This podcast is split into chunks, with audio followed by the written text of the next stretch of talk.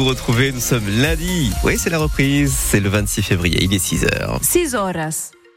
Simon Colboc, notre météo dans les PO, c'est très gris et avec un peu de pluie aujourd'hui. Oui, quelques petites gouttes de, pluie imprévues sur quasiment tout le département, mais seulement quelques petites gouttes. Hein. Les températures jusqu'à 12 degrés à Perpignan et à Serré aujourd'hui. Attention, dès demain, forte tramontane en vue. À la une, maintenant, ça suffit. Oui, le coup de gueule ce matin du président de la Chambre de commerce et d'industrie des Pyrénées-Orientales. Coup de gueule contre les nouveaux blocages prévus demain et mercredi sur l'autoroute. Hein, les agriculteurs sud-catalans se remobilisent. Blocage cette fois prévu au niveau de la Jonquère. À chaque fois, hein, ce sont des centaines de milliers d'euros de perdus pour l'économie des Pyrénées-Orientales, explique Laurent Gauze, le président donc de la Chambre de commerce et d'industrie dans le département. Je dis qu'il faut faire très attention à ces opérations de blocage qui deviennent récurrentes. Il faut pouvoir respecter la liberté d'entreprendre des restaurateurs, euh, des habitants, des touristes qui ont euh, ce besoin impérieux de circuler. Ces blocages l'empêchent. Oui, on est un territoire de production, oui, on est un territoire agroalimentaire, agricole, viticole. On est un territoire aussi de logistique. Et la logistique, euh, ben, c'est la fluidité dans les transports, dans les transports de marchandises. Et ces blocages récurrents sur un mois prépondérant, qui est le mois de février, sont euh, un vrai problème.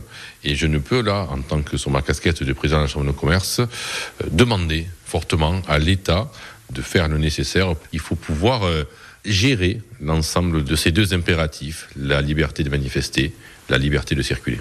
Les blocages des agriculteurs sud-catalans prévus donc demain et mercredi sur l'autoroute mais aussi en Val-Espire, hein, au niveau du col d'Ar, à la frontière. Les agriculteurs des Pyrénées-Orientales participeront d'ailleurs à, ce blocage hein, demain et mercredi en Haut-Val-Espire.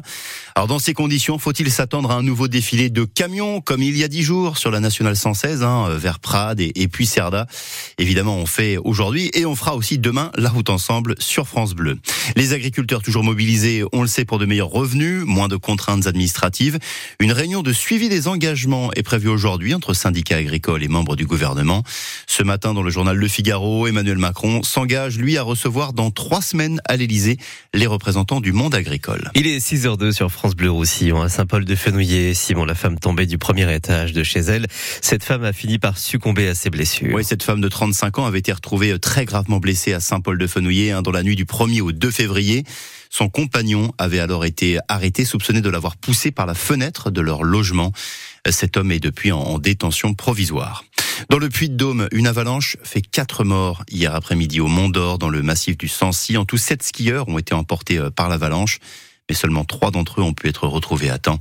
Avalanche hein, dans un secteur euh, hors piste. Un homme de 38 ans gravement blessé dans un accident de la route. Ça, c'était euh, hier matin dans le département. Cet homme a perdu seul le contrôle de sa voiture sur la départementale 83. C'est la route du Barcarès, hein, au niveau de l'échangeur vers Toreil. Sa voiture a fait plusieurs tonneaux. Elle s'est retrouvée sur le toit. L'homme a dû être désincarcéré par les pompiers. Sur les routes, justement, est-ce bientôt la fin du permis de conduire à vie? Un projet de directive européenne envisage d'imposer une visite médicale tous les 15 ans pour pouvoir euh, le conserver, ce permis de conduire.